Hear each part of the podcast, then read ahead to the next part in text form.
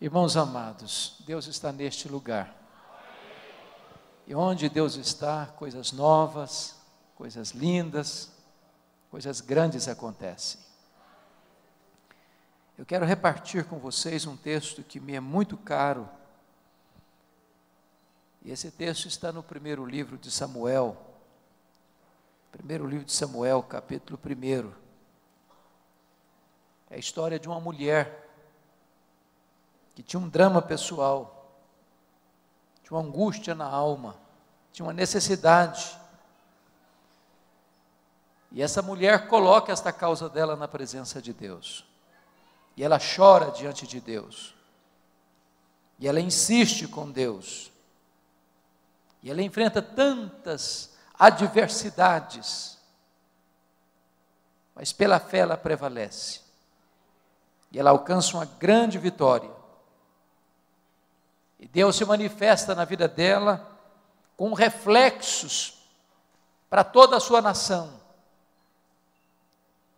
Eu não sei como é que você entrou aqui hoje. Talvez com o coração pesado. Talvez até ansioso a respeito do que está por vir. Talvez precisando de um toque da mão de Deus. De uma resposta de Deus hoje. Quem sabe você tem esperado muitos anos uma palavra, um sinal do favor de Deus. Quem sabe pela graça de Deus hoje pode ser esse dia.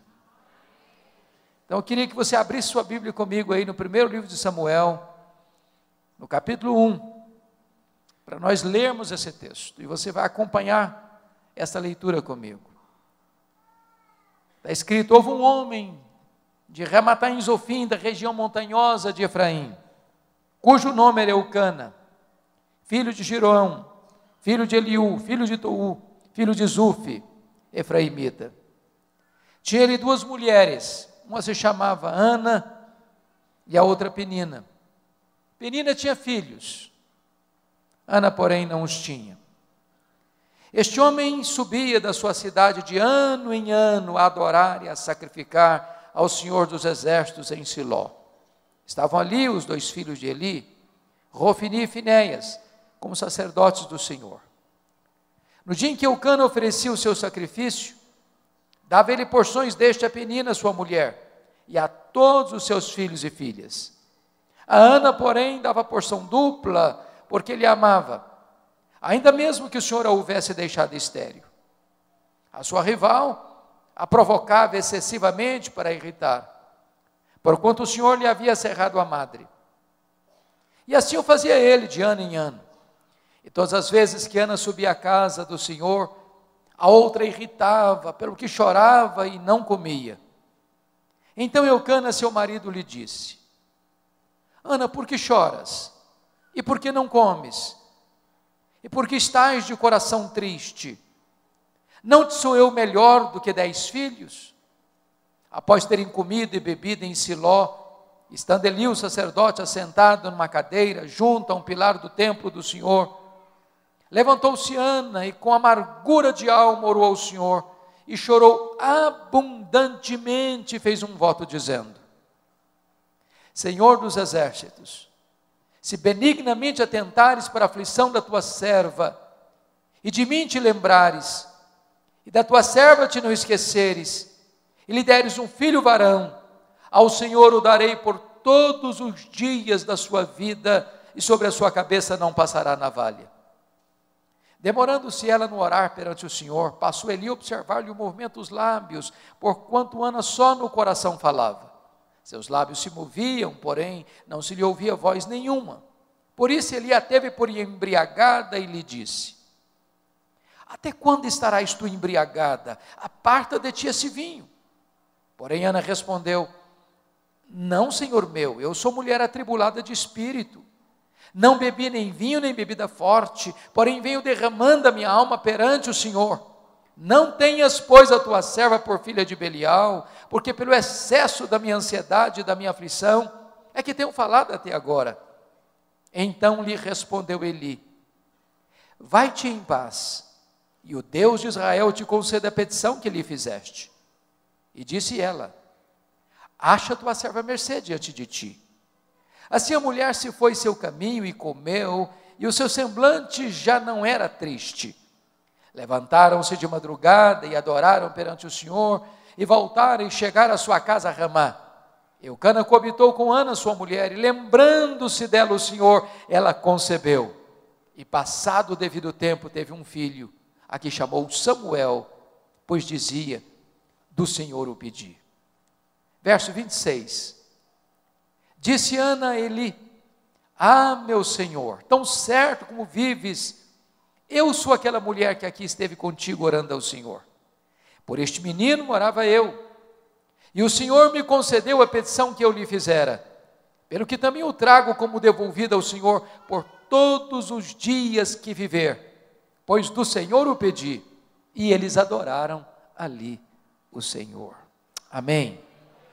Eu quero conversar com vocês nesta noite sobre o tema Não desista de seus sonhos. Não desista de seus sonhos.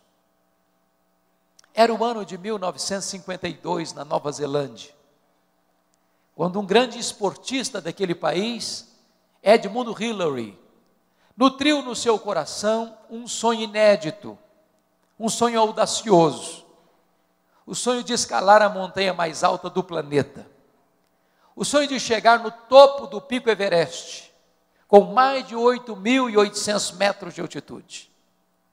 Edmund Hillary preparou-se para aquela grande empreitada da sua vida.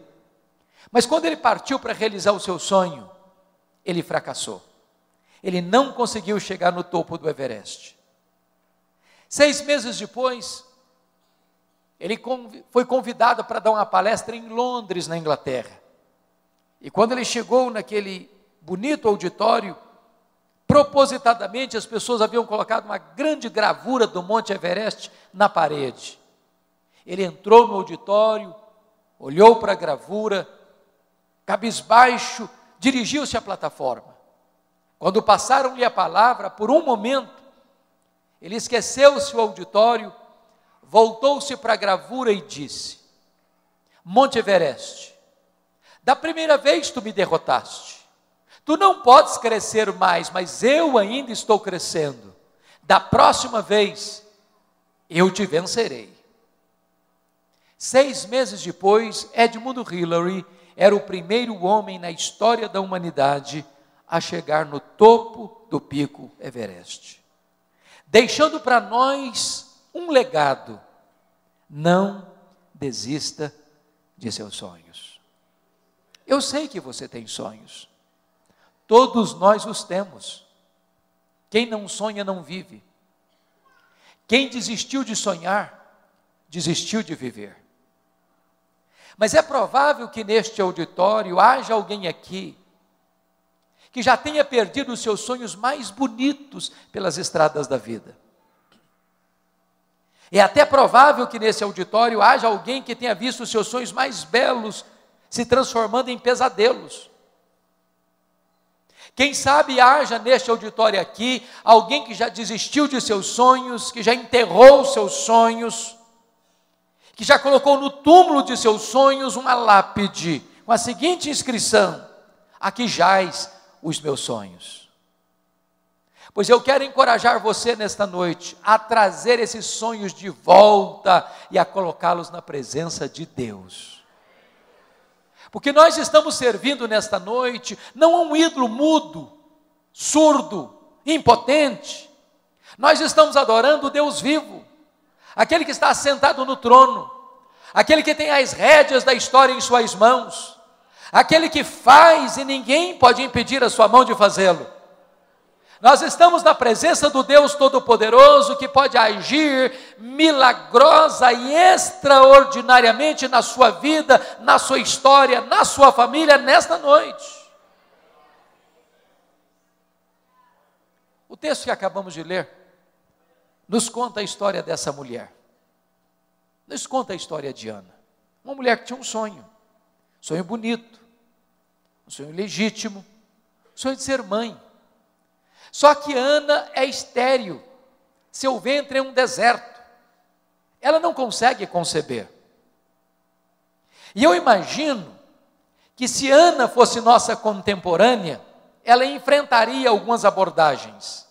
Talvez a primeira delas seria esta: Ô Ana, você é uma mulher tão crente, você é tão piedosa, você ora tanto, você vai tanto à igreja, você está doente, minha filha. Tem coisa errada na sua vida. Eu acho que você deveria fazer uma análise mais detalhada e meticulosa da sua árvore genealógica, porque é muito provável que haja alguma maldição hereditária incrustada aí na sua família, e enquanto você não quebrar essa maldição, você não vai ser curada. Só que o problema de Ana não era maldição hereditária. Se Ana vivesse hoje, talvez alguém parecido com os amigos de Jó chegariam para ela para dizer o seguinte: Ana, você é uma mulher tão crente, mas você está doente. O Ana, eu acho que tem coisa errada na sua vida. Eu acho que você deve ter algum pecado que você ainda não confessou para Deus, porque toda causa tem um efeito, Ana. Ninguém sofre sem causa. Você deve ter feito coisa errada. Você tem que confessar esse pecado para você ser curada. Mas o problema de Ana não era pecado escondido. Se Ana vivesse hoje, talvez alguém mais audacioso chegaria para ela para dizer o seguinte: Ana, deve ter algum demônio da esterilidade escondida aí na sua vida. O que você precisa fazer é ir num culto de libertação. Só que o problema de Ana não era demônio. Confira comigo o que está escrito no versículo 5. O texto está dito aí que foi Deus quem a deixou estéreo. Agora confira o versículo 6. O texto diz que foi Deus quem cerrou a sua madre. De tal maneira que a doença de Ana não tem a ver com maldição hereditária, não tem a ver com pecado escondido, não tem a ver com demônio. A doença de Ana tem a ver com Deus. E aí você pode dizer, bom, então eu não estou entendendo nada. Porque se Deus é bom e Ele é, se Deus tem o melhor para nós, Ele tem. Então, como é que Deus pode adiar os nossos sonhos e os nossos sonhos mais legítimos? É sobre isso que eu quero tratar com você nesta noite. Primeiro, Deus adia os nossos sonhos para nos ensinar a gloriosa verdade de que as bênçãos, de que o Deus das bênçãos é melhor do que as bênçãos de Deus. A maior necessidade sua não é da bênção de Deus. A maior necessidade sua é do Deus da bênção. A maior necessidade sua não é de coisas, a maior necessidade sua é de Deus. A maior necessidade sua não é da dádiva, a maior necessidade sua é do doador.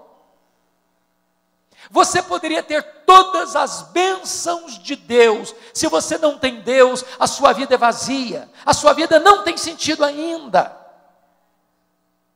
Irmãos, prestem bem atenção nisso. Nós estamos vivendo na geração, no século, onde o eixo do cristianismo foi mudado. O cristianismo, como o pastor introduziu agora há pouco, ele é focado na pessoa bendita de Jesus Cristo, nosso Senhor. Ele é o Rei da glória, Ele é o Rei dos reis, Ele é o Senhor dos senhores, e nós estamos aqui nesta noite é por causa dEle. Mas nós estamos vendo uma geração que tira Jesus do centro para colocar o homem no centro.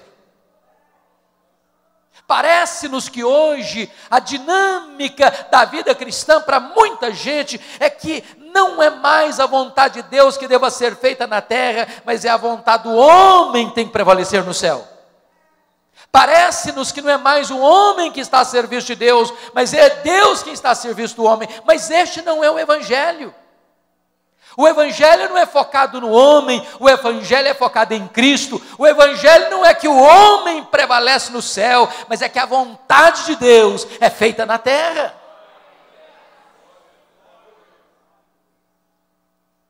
Quando nós começamos a colocar coisas e pessoas no lugar de Deus, Deus adia os nossos sonhos. Para nós entendermos que Ele, Deus, precisa ocupar o primeiro lugar na nossa vida. Que Ele, Deus, precisa ser o, ser o primeiro na nossa agenda. Para nós entendermos que Deus é melhor do que as bênçãos de Deus, que o doador é melhor do que a dádiva. A segunda verdade, ou a segunda coisa que Deus faz quando os nossos sonhos são adiados, a segunda lição que Deus nos ensina é esta: Deus adia os nossos sonhos para nós entendermos que tudo o que nós temos, tudo o que nós somos, veio de Deus, é de Deus e deve ser consagrado de volta para Deus. Olha o que, que Ana disse para Eli: Por este menino orava eu, pelo que eu trago como devolvido por todos os dias da sua vida ao Senhor. Se Ana não tivesse entendido isso, Samuel teria sido um ídolo na sua vida. Se Ana não tivesse entendido isso, a vida dela teria gravitado ao redor de Samuel. Porque Ana entendeu que Samuel veio de Deus, que Samuel era de Deus, ela devolve Samuel para Deus. Nós temos que ter muito cuidado, irmãos, porque às vezes nós pedimos uma bênção para Deus e Deus é o Deus abençoador, Ele dá bênção. E aí, sabe o que, que acontece às vezes? Quando nós recebemos a bênção, nós substituímos o abençoador pela bênção, o Criador pela criatura. Ficamos tão encantados com a bênção que não temos mais tempo para o abençoador. Eu explico. Você pede para Deus, por exemplo, prosperidade, e Deus dá prosperidade. A bênção de Deus enriquece e com ela não tem desgosto. É Deus quem fortalece as nossas mãos para adquirirmos riqueza. Mas e a pessoa começa a prosperar. E quando ela começa a prosperar, ela não tem tempo para Deus mais. Não pode ir numa reunião de oração mais. Não frequenta uma vigília de oração mais. Não vai para uma reunião de estudo bíblico numa casa mais, porque está tão ocupado cuidando da bênção que se esqueceu do abençoador. Não tem mais tempo para o abençoador transformou a bênção num ídolo. Deixa eu dizer uma coisa muito importante para você hoje. A vida que você tem é de Deus. A saúde que você tem é de Deus. A família que você tem é de Deus. O cônjuge que você tem é de Deus. Os filhos que vocês têm são de Deus. A casa que vocês moram é de Deus. O carro que vocês andam é de Deus. O salário que vocês recebem vem de Deus.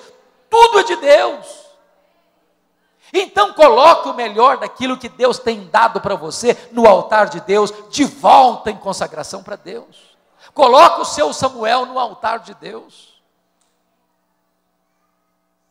Terceira coisa, quando Deus adia os nossos sonhos, Ele adia para nos ensinar que os planos de Deus são maiores e são melhores do que os nossos sonhos. Qual era o sonho de Ana?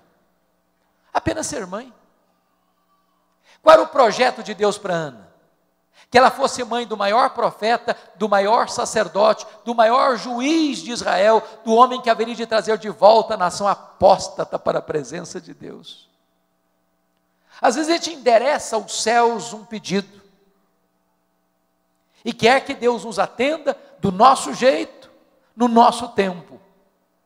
E aí, aí Deus não atende do nosso jeito e no nosso tempo. E a gente fica ansioso, angustiado, questionando, duvidando. Sabe por que, que às vezes Deus não nos dá o que nós queremos? É porque Deus olha para nós e diz assim: meu filho, minha filha, você está pedindo um pouco demais. Eu tenho coisa melhor para você. Eu tenho coisa maior para você. Os meus caminhos são mais altos que os seus caminhos. Os meus pensamentos são mais elevados que os seus pensamentos. Eu estou preparando algo melhor para a sua vida.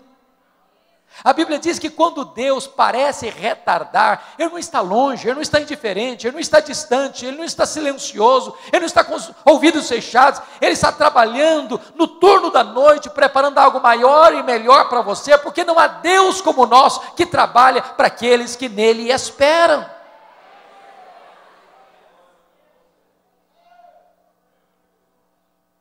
Quando José do Egito estava preso, diz a Bíblia que ele pediu ao copeiro do faraó para lembrar-se dele.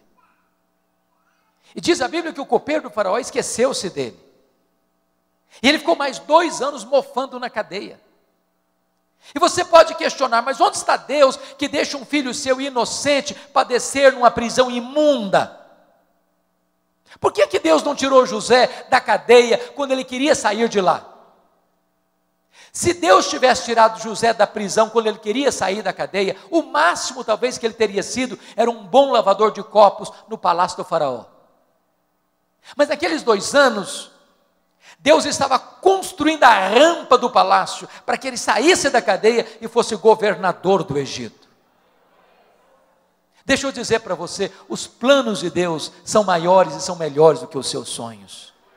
Se Deus está adiando o seu sonho, não é porque Ele é indiferente, é porque Ele está trabalhando, não contra você, mas trabalhando por você. Quarto lugar, sabe por que Deus adia os nossos sonhos? Deus adia os nossos sonhos porque Ele é Deus, livre, soberano, que faz todas as coisas conforme o conselho da Sua vontade. Confira comigo o cântico de Ana, que está aí no capítulo 2, versos 6 a 8 deste mesmo livro. Olha o que, que Ana vai dizer: O Senhor é o que tira a vida e a dá, faz descer a sepultura e faz subir. O Senhor empobrece e enriquece, abaixa e também exalta.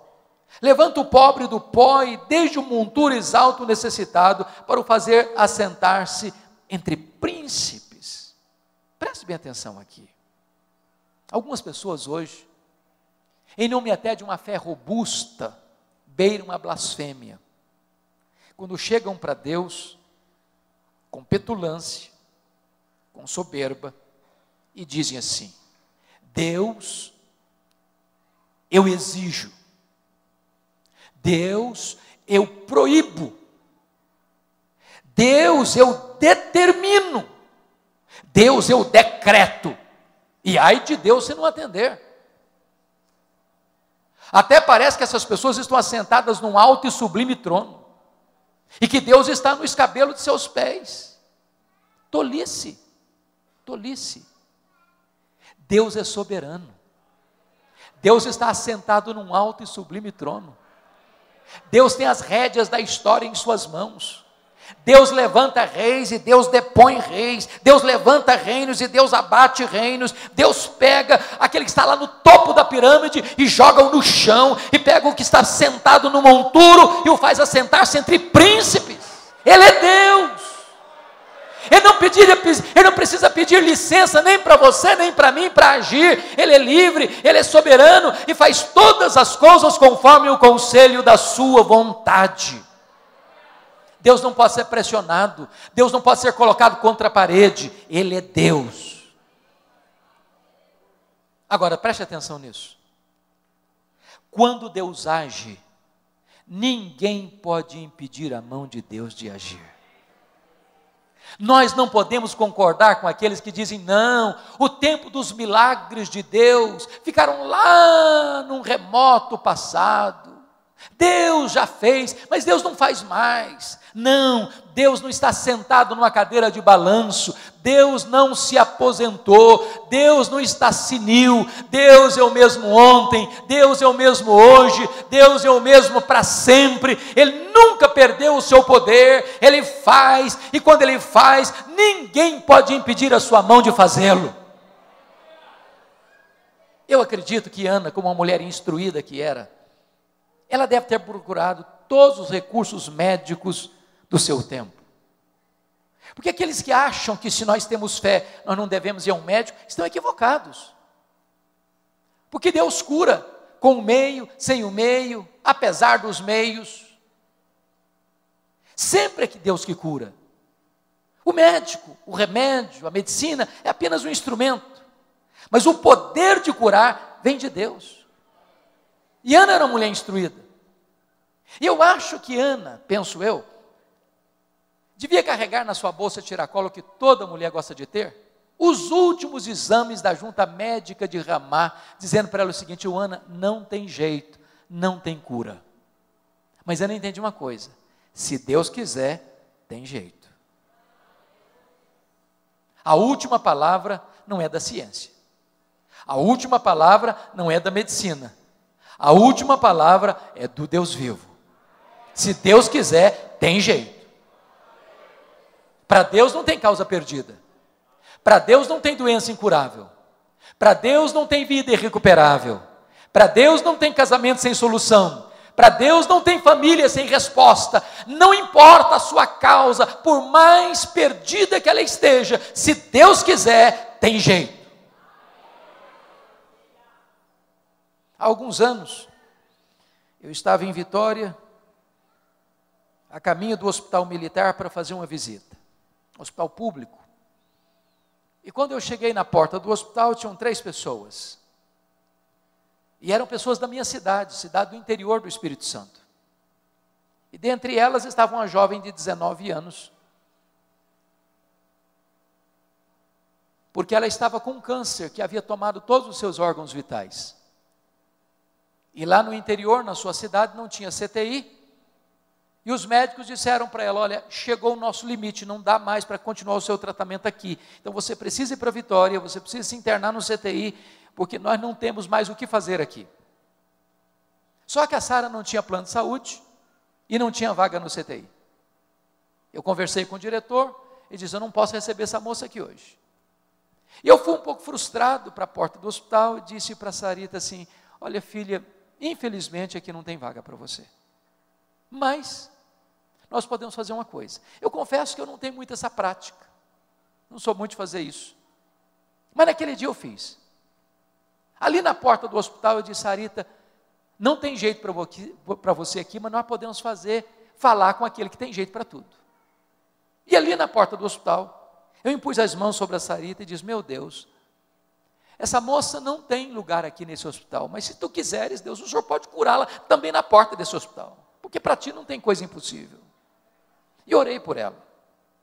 Quando eu terminei de orar, aproxima-se um jovem e disse: Essa moça tem um primo que é médico em outra cidade do estado, e lá tem CTI.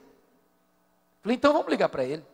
Ligamos para o médico, ele disse: Tem CTI, pode trazer a, a minha prima para cá. Imediatamente, ela faz a viagem de aproximadamente 200 quilômetros. Quando ela chega na outra cidade, o médico pega os exames, constata a gravidade do problema, coloca numa maca, começa a palpar o seu ventre. Achou estranho? Submeteu a Sarita aos mais rigorosos exames daquele hospital, não tinha mais nada no seu corpo. Sarita voltou para casa completamente curada naquele mesmo dia. Sabem por quê? Porque quando Deus quer, tem jeito. Eu não estou dizendo para você que todas as pessoas pelas quais eu e você oramos, Deus vai curar. Eu não estou dizendo isso. O que eu estou dizendo é que quando Deus quer, tem jeito. Então não desista de lutar. Então não desista de seus sonhos. Por mais difícil que seja a causa, por mais amarga que seja a luta, por mais renhida que seja a batalha, não desista em nome de Jesus. Agora, deixa eu dizer uma coisa para você. Quando nós temos sonhos, temos que ter muito cuidado, sabem por quê? Porque há assassinos de sonhos soltos por aí. E Ana teve que lidar, lidar pelo menos com três assassinos de sonhos. A primeira pessoa que tentou matar os sonhos de Ana foi a sua rival Penina. A Bíblia diz que Penina provocava, que Penina irritava, sobretudo quando Ana subia à casa de Deus, a Penina provocava de tal maneira que a Ana começava a chorar, perdia o apetite, entrava em depressão. Eu não sei o que é que Penina dizia para Ana, mas uma coisa eu tenho certeza: é que Penina não era uma mulher de Deus. Que gente de Deus não viu para infernizar a vida dos outros. Gente de Deus é bálsamo. Gente de Deus é aliviador de tensões. Mas à luz do versículo 6, a impressão que eu tenho é que Penina dizia mais ou menos o seguinte para Ana: O Ana, você é crente, você é piedosa, você vai à igreja, você ora tanto, está aí doente. Eu não sou crente igual a você, eu não oro igual a você, eu não vou à igreja igual a você, estou aqui com saúde, ó, cheia de filhos. Se esse negócio de igreja, de orar, de jejuar funcionasse mesmo, Ana, você não estaria aí doente. Você conhece gente assim? Cuidado com essa gente. São assassinos de sonhos. Querem vender para você a ideia de que ser crente é viver numa redoma de vidro, numa estufa espiritual, blindado das intempéries e vicissitudes da vida. Jesus nunca prometeu, nem para você nem para mim, que nós passaríamos incólumes neste mundo sem aflição. O que ele prometeu para você e para mim é estar conosco todos os dias até a consumação dos séculos.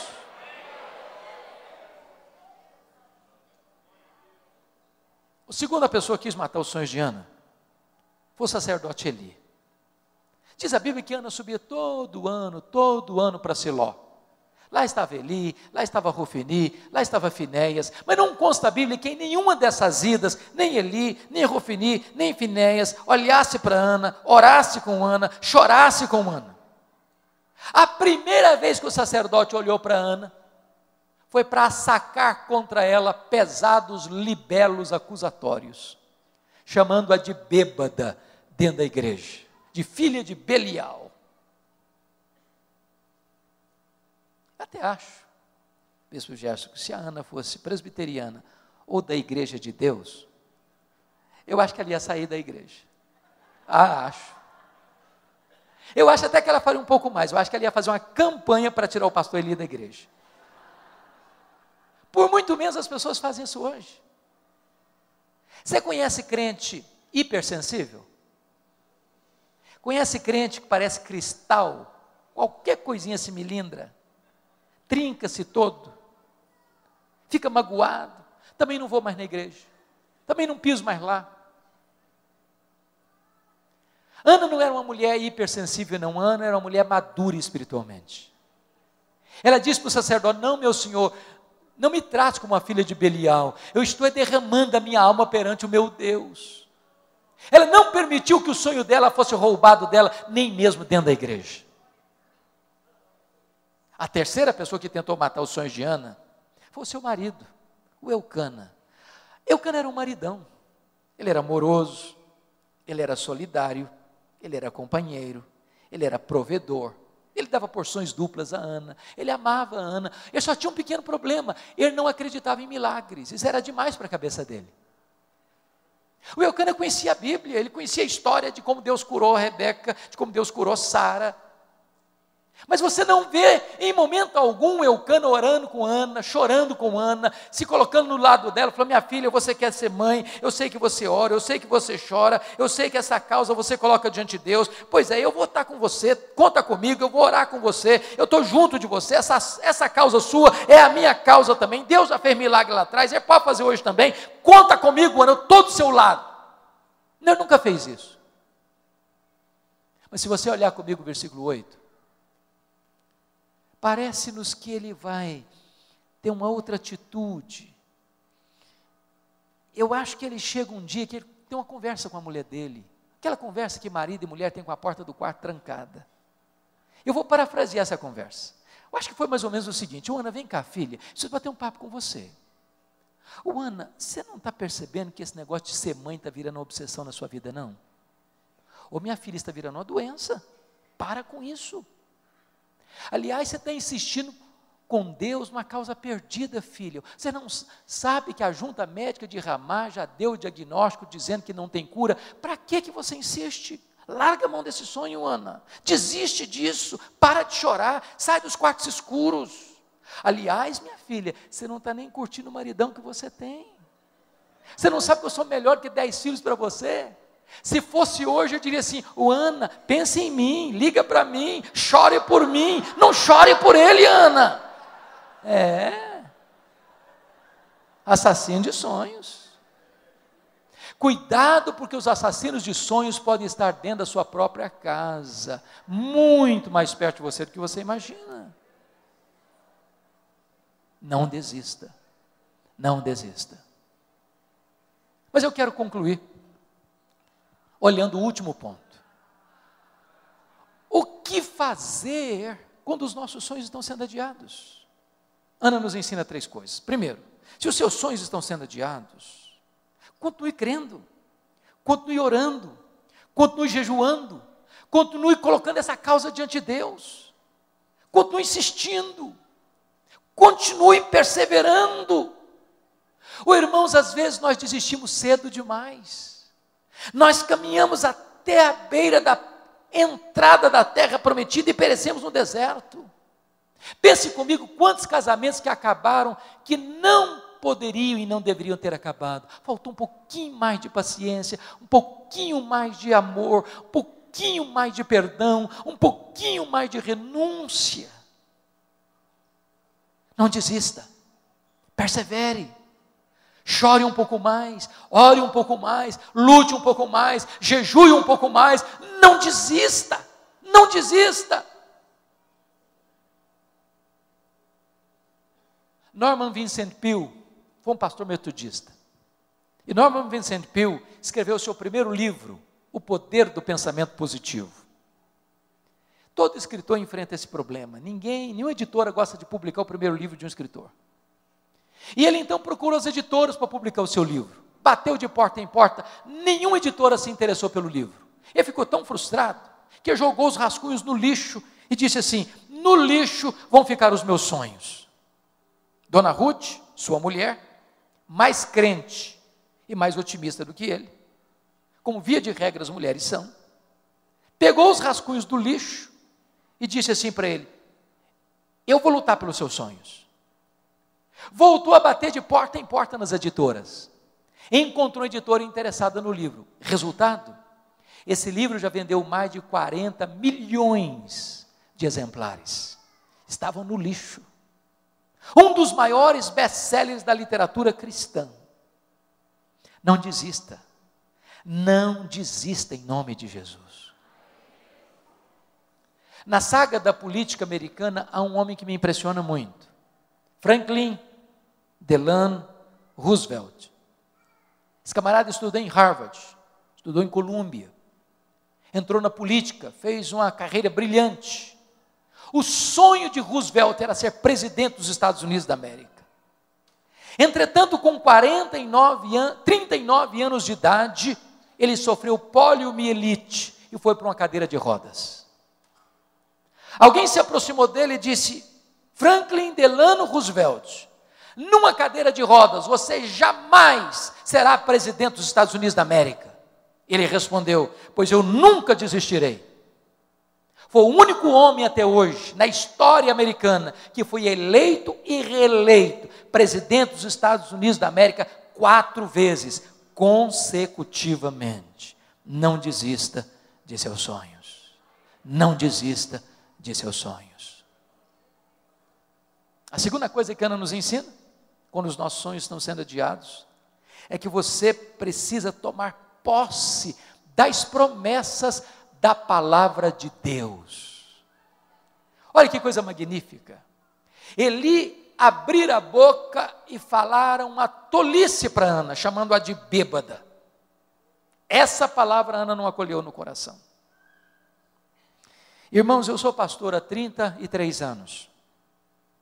Eu já vi muita gente doente emocionalmente, porque um dia escutou uma palavra atravessada do pai, da mãe, do marido, da esposa, do professor, da professora, do patrão, do vizinho. E essa palavra entrou com uma seta envenenada e adoeceu a alma. Se alguém um dia falar uma coisa atravessada para você, por favor, não hospede essa palavra no coração. Você não é o que as pessoas pensam, você não é o que as pessoas falam, você é quem Deus diz que você é. Agora preste atenção.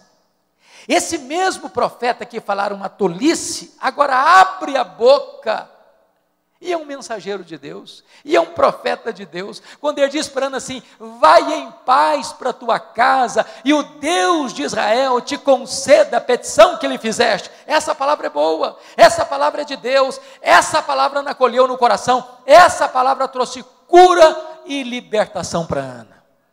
Agora, nota uma coisa: Ana teve duas curas. A primeira cura que Ana teve foi a cura emocional. Emocional. Se você perceber no versículo 17, quando ela desceu de Siló, diz a Bíblia que o seu semblante já não era mais triste. A tristeza foi embora, a depressão bateu em retirada, a alegria voltou, o brilho no rosto voltou. Mas diz o texto que ela desceu para Ramá, coabitou com seu marido, Deus se lembrou dela, ela concebeu e deu à luz a um filho, a quem pôs o nome de Samuel. Sabe o que significa isso? Lá em Siló, Deus curou a alma dela. Lá em Ramá, Deus curou o ventre dela. Lá em Siló, Deus restaurou as emoções dela. Lá em Ramá, Deus curou o útero dela. Lá em Siló, ela tomou posse das promessas de Deus. Lá em Ramá, o milagre se historificou na sua vida. O que significa isso para nós? Não escute os arautos do caos. Não escute os arautos do pessimismo. Não escute os embaixadores da incredulidade. Tem um monte de gente dizendo para você: não, o cenário está ruim, vai ficar pior. Não, está muito complicado, mas vai piorar muito mais. Você não consegue, não vai dar certo, não vai dar certo, não vai funcionar. Outros já tentaram, não conseguiram. É melhor você nem começar, é melhor você desistir logo. Não vai dar certo, vai dar errado, vai dar muito errado. E todo dia, toda hora, a todo momento, tem gente pessimista do seu lado, tem gente semeando palavras de incredulidade no seu coração, tem gente apostando no fracasso na sua vida, tem gente que quer que você aceite passivamente a decretação da derrota na sua casa, na sua família, mas em nome de Jesus, não escute os profetas do pessimismo, abra os ouvidos da sua alma, escute as promessas da palavra de Deus, porque Deus vela pela sua palavra em a cumprir.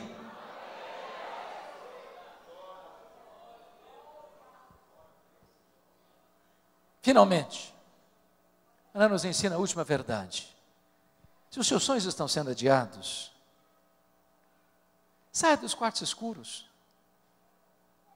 Pare de lamentar. Pare de murmurar. Pare de reclamar. Volte a viver, volte a sonhar, volte a sorrir, volte às trincheiras da luta.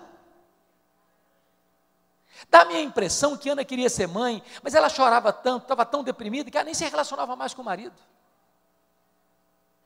Quando ela volta de Siló, o semblante está mudado, o rostinho alegre, cara bonita, semblante irradiante. O marido se interessa por ela, ela se interessa pelo marido, e diz a Bíblia que ela se relaciona com o marido, e Deus se lembrou dela, e ela concebeu, e ela deu à luz a um filho, a quem pôs o nome de Samuel. Você e eu cremos na mesma verdade: Deus é soberano. Não tem acaso não tem sorte, não tem azar, não tem determinismo cego, não tem olho gordo, não tem feitiço, não tem sexta-feira 13, não tem esse negócio de ficar com medo passar debaixo de escada. Você não é governado por coisas místicas, você governado pela mão do Deus Todo-Poderoso. Nenhum fio de cabelo da sua cabeça pode ser tocado sem que Deus saiba, sem que Deus permita, sem que Deus tenha um propósito. Então preste atenção nisso, volte a viver, volte a cantar, volte a sorrir, volte a saber que Deus está no controle, que a sua vida não está solta ao léu, jogada de um lado para o outro. A mão de Deus dirige o seu destino e você pode clamar com todas as forças da sua alma, nós sabemos que todas as coisas cooperam para o bem daqueles que amam a Deus, daqueles que são chamados segundo o seu propósito.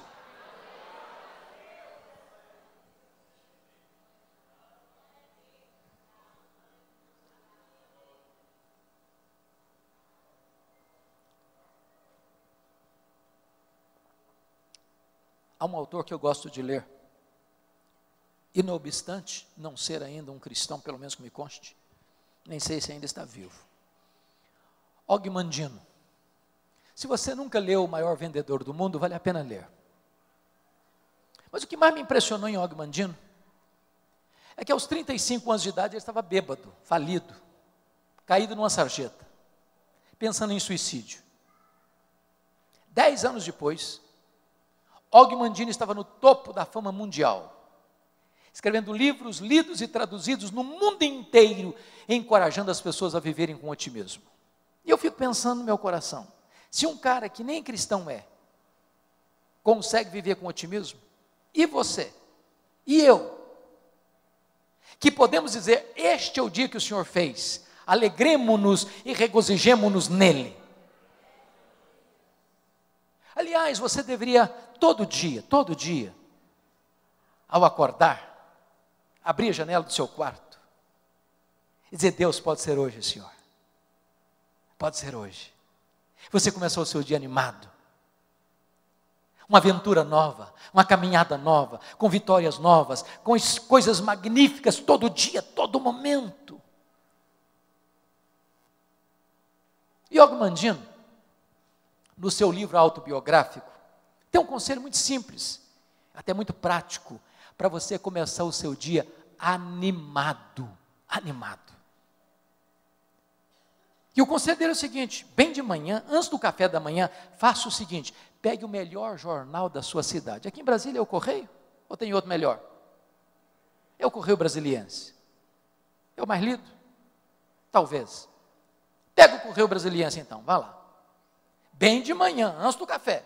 Abra o jornal. Só um detalhe. Não comece a ler as notícias políticas, não, que você vai ficar deprimido, você vai perder o apetite, vai ficar revoltado, vai amargurar o coração. Então pula essa página, tá bom? Pula. Segundo lugar, você não vai querer também começar o seu dia lendo as páginas econômicas, não é verdade?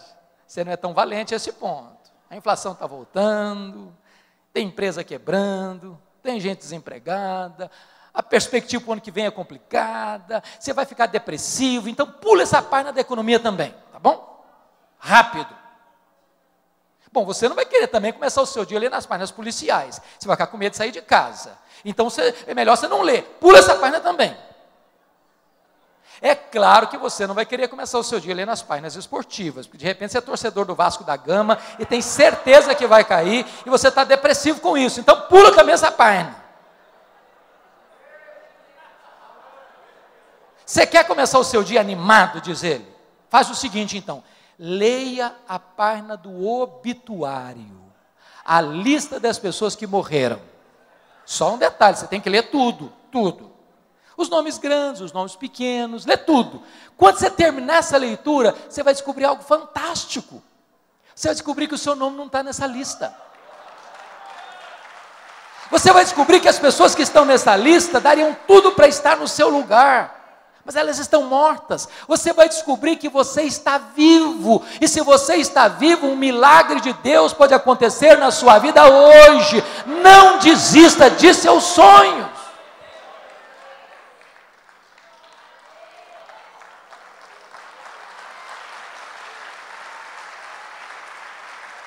Esta mensagem, esta mensagem tem um significado muito especial para mim. Isso porque eu sou fruto de um sonho. Meus pais, nos idos de 1958, moravam numa região muito pobre do estado do Espírito Santo. Naquela época não tinha estrada, não tinha carro, não tinha recursos médicos. Quando uma pessoa ficava doente, ela tinha que ser levada 40 quilômetros no meio de uma trilha, numa padiola. Padiola é um lençol amarrado num varal e duas pessoas carregando. A minha mãe estava grávida do seu último filho, estado adiantado de gravidez, quando ela caiu gravemente enferma. Meu pai sabia que ela não suportaria uma viagem de 40 quilômetros de Padiola. Então ele mandou chamar um médico, ele veio, a examinou e disse para o meu pai: essa mulher não vai sobreviver. Ela está muito fraca, ela está muito doente, e a criança que está no ventre dela está em agonia de morte. E meu pai disse: O senhor tem que me ajudar. E ele disse: A única chance da sua mulher sobreviver é sacrificar a criança. Se não tirar a criança, a mãe morre junto com a criança. E naquele momento, a minha mãe tomou outra decisão. Eu não abro mão desse filho. Eu não desisto desse filho. Eu estou pronto a morrer com ele, a morrer por ele, mas eu não desisto dele. E ela fez um voto para Deus. E disse: Meu Deus, Se tu poupares este filho, eu vou consagrá-lo para ti, para que ele seja um pastor, para que ele seja um pregador do Evangelho. Deus ouviu a oração da minha mãe e eu nasci.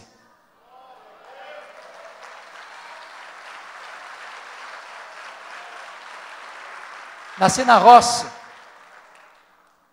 já trabalhando na enxada, com as mãos calejadas. Com oito anos de idade, eu fui calçar meu primeiro par de sapatos. Na minha região não tinha escola, não sei escola primária. Nunca ninguém tinha saído dali para fazer mais do que quarta série primária. Eu entrei na escola com oito anos. Com 12 anos, eu botei quatro listinhas brancas, uma gravatinha azul. Era tudo que se fazia naquele lugar. De uma maneira muito curiosa, eu tinha sede de estudar, uma vontade de estudar. Na minha casa, na minha casa não tinha livros, só tinha um dicionário velho, rasgado. Com 10 anos eu comecei a decorar aquele dicionário. Com 12 anos eu terminei o primário. Mas com 12 anos eu não sabia o que era luz elétrica. Com 12 anos eu não sabia o que era uma cidade. Com 12 anos eu não sabia o que era uma televisão. Com 12 anos, a minha professora que me alfabetizou disse assim para mim: Eu sei o seu sonho de estudar. Eu estou mudando para Vitória. Você quer ir comigo? E eu disse para ela: se os meus pais deixarem, eu vou. Eu nunca tinha dormido uma noite fora de casa. Com 12 anos, eu subi na carroceria de um caminhão e fui parar no pior bairro da Grande Vitória dentro de um mangue, do lado de um prostíbulo. Um barraco de tábuas com quatro cômodos, com dez pessoas. Foram tempos dificílimos, dificílimos na minha vida. Irmãos queridos, muitas vezes, muitas vezes, eu namorei um pão na vitrine de um botequim. Meu estômago doía de fome. As lágrimas rolavam pelo meu rosto. Eu não tinha dinheiro para comprar um pão para comer. Muitas vezes eu acordava de noite com fome, não tinha açúcar para comer, não tinha farinha para comer, e eu dormia soluçando de fome. Eu tinha um sonho. E eu queria lutar por ele. A minha mãe sabe que foi, nunca me contou o projeto dela com Deus. Ela entendia que Deus haveria de me chamar, em vez de eu ser sugestionado aí para o seminário. Meu sonho desde criança era ser advogado e político. Eu nunca perdi um comício. Naquela época o comício era na praça, na rua. Enquanto o último orador não descesse do palanque, enquanto as luzes não apagavam, eu não ia embora. No dia que eu fiz 18 anos, exatamente no mesmo dia, eu tirei meu, meu título e me filiei num partido. Eu tinha um sonho. Até o dia que Deus pôs a mão sobre mim e me chamou para o ministério. Eu estava conversando com o presbítero José Scherrer, dizendo para ele que se, hora que eu terminasse o meu curso de advocacia, que eu fizesse a minha carreira, que eu entraria num seminário para me preparar para servir a Deus melhor. E aquele presbítero olhou dentro dos meus olhos e me disse assim: jovem, você quer dar a sobra para Deus, e Deus quer você por inteiro agora. Aquela palavra entrou com uma flecha no meu coração. E eu disse: Pois aqui estou eu, eu me entrego agora. E Deus pôs uma convicção plena no meu coração de que Deus me chamava naquele momento para o sagrado ministério. Eu abri mão dos meus sonhos e abracei os sonhos de Deus. E hoje eu posso dizer para você que não tem nada mais sublime no mundo do que ser pastor, do que ser pregador do Evangelho de Jesus Cristo, nosso Senhor. Antes da minha mãe morrer, ela me chamou à sua casa e disse: Filho, eu preciso falar com você. E ela me contou essa história. E ela me contou mais. Ela me disse: Meu filho, nesses anos todos, eu nunca deixei de me levantar da minha cama e prostrar meus joelhos e pedir que Deus capacitasse você, que Deus ungisse você, que Deus revestisse você com graça e poder para pregar a palavra de Deus. E eu abracei minha mãe, chorei muito com ela e disse para ela duas coisas. Falei, mãe, a senhora está me ensinando as duas verdades mais importantes da minha vida. Primeiro, a senhora, está, a senhora está me ensinando que um filho nunca é pobre se tem uma mãe que ora por ele. Segundo, a senhora está me ensinando que muito mais importante que os meus sonhos são os planos de Deus. São os planos de Deus.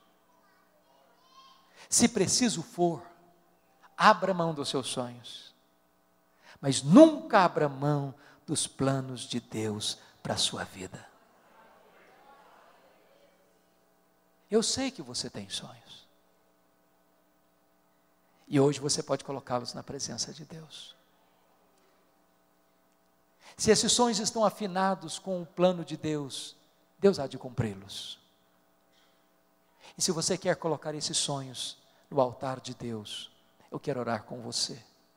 Eu quero orar por você. Eu não sei quais são esses sonhos. Talvez uma doença. Talvez um filho. Talvez o seu cônjuge. Talvez a sua família talvez a sua empresa, talvez a sua igreja, talvez a conversão de alguém que você ama tanto. Talvez você que veio aqui hoje está lutando para ser mãe, pois hoje Deus pode fazer esse milagre na sua vida. Porque Deus é aquele que faz com que a mulher estéril seja alegre, mãe de filhos. Qual é o seu sonho? Derrame a sua alma na presença de Deus. Deus é o Deus que ouve, Deus é o Deus que vê, Deus é o Deus que age, e Ele está aqui nessa noite.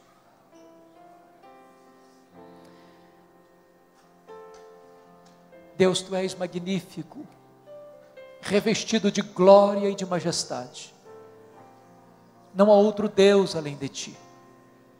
Só tu és Deus. Tu estás assentado num alto e sublime trono.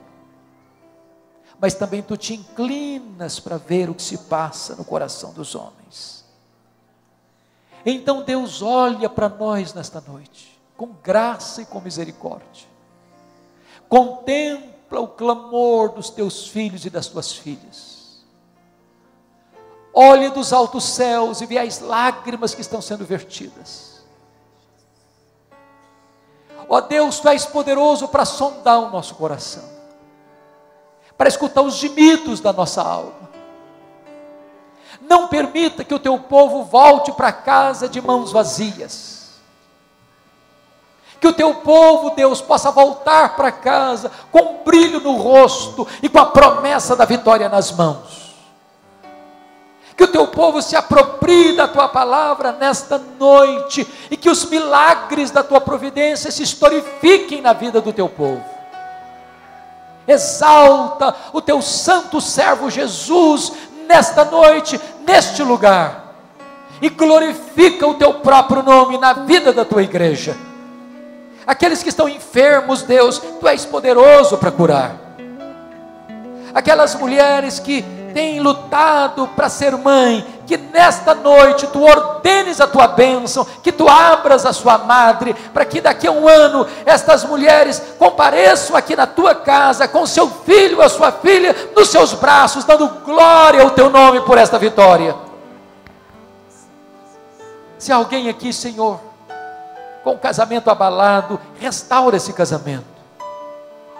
Se algum filho aqui, Senhor, que está vivendo um relacionamento estremecido com seus pais, converta o coração dos filhos aos pais, converta o coração dos pais aos filhos.